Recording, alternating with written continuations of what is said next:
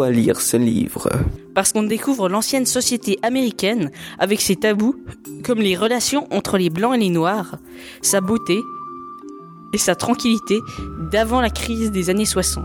C'est une société unique qui mérite d'être découverte en détail en lisant le livre.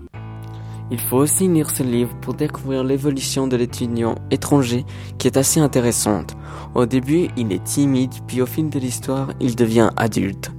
Il est plus sûr de lui, comprend et respecte les traditions américaines. Ça montre que l'étranger s'adapte vite à sa situation. Ce livre est également intéressant au travers de la réflexion et de la narration du narrateur. En le lisant, on a l'impression de, on a l'impression que les réflexions de l'auteur font vivre le livre qui est très bien écrit. À chaque moment de l'histoire, on se sent dans la peau de l'étudiant.